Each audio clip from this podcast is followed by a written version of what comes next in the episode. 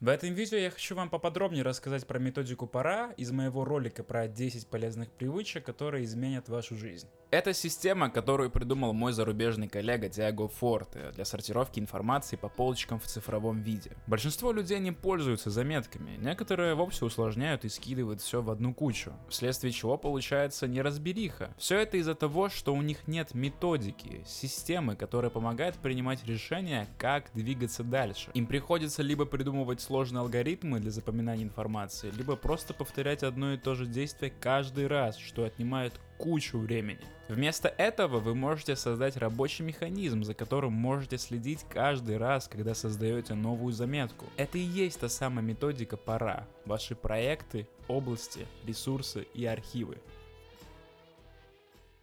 В папке проекты должен находиться любой результат, к которому вы стремитесь, который требует много работы для завершения. У этого раздела есть э, две главные фишки. В первую очередь там есть результат, цель, которую вы пытаетесь достичь. Во-вторых, проект заканчивается, у него есть дедлайн, определенные рамки, после которых проект уже не активен. Суть заключается в том, что они важны, и работа над ними совершается прямо сейчас. Они ориентированы на действия и краткосрочно на фокусе. Приведу примеры. Написание нового сценария, редизайн комнаты, планирование поездки, учиться играть на новом инструменте. Каждое дело требует различного рода информации, заметок, планов, исследований. И нужен способ, чтобы отслеживать мысли и идеи, которые у вас появляются с течением времени. Области — это ваши обязанности, стандарт, который вы хотите поддерживать на протяжении всего времени. Области не бывают завершенными, в отличие от проектов.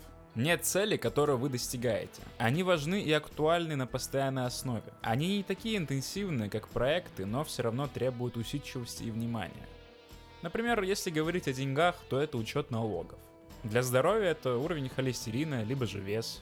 Если вы в отношениях, то идеи для подарков, либо поход в любимое заведение. Даже если вы не можете выполнить что-то из вашей папки области, то все равно важно следить за идеями, информацией, мечтами на протяжении всего времени. Третий пункт – ресурсы.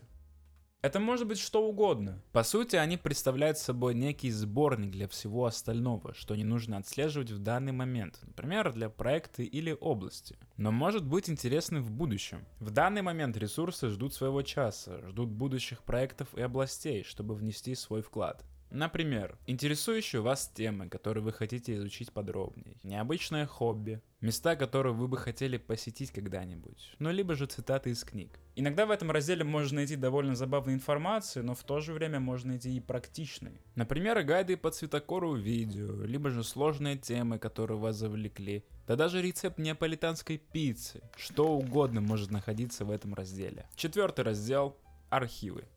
Это не активные предметы из любой из трех предыдущих категорий. Представьте себе эти серые архивные шкафчики. Они практически бездейственные. Они просто стоят и ждут там на случай, если в будущем вам понадобится найти их или обратиться к ним. Суть архивов заключается в том, что каждый раз, когда вы завершаете проект, вы не удаляете его, а просто архивируете его. В таком случае у вас всегда будет доступ к материалу, который был в проекте, потому что, скорее всего, информация вам еще и пригодится в будущем. К тому же завершенный проект не будет мозолить глаза, потому что он будет находиться не в вашей рабочей области проекты, а в архивах. Не только проекты отправляются в архив, еще и ресурсы, но проектов там в разы больше, чем ресурсов. Вот таким образом я организую свои заметки. И главное, что все эти категории можно применять во всех сферах своей жизни. Лично я пользуюсь просто встроенными заметками на телефоне, потому что он всегда под рукой в любой момент жизни. Но вы можете эту систему перенести куда угодно, главное, чтобы было приложение с заметками. Эта система помогает экономить время с принятием решением каждый день. Когда отсутствует система, то начинается суета, и много времени уходит на то, чтобы начинать новое дело, вследствие чего возникает прокрастинация.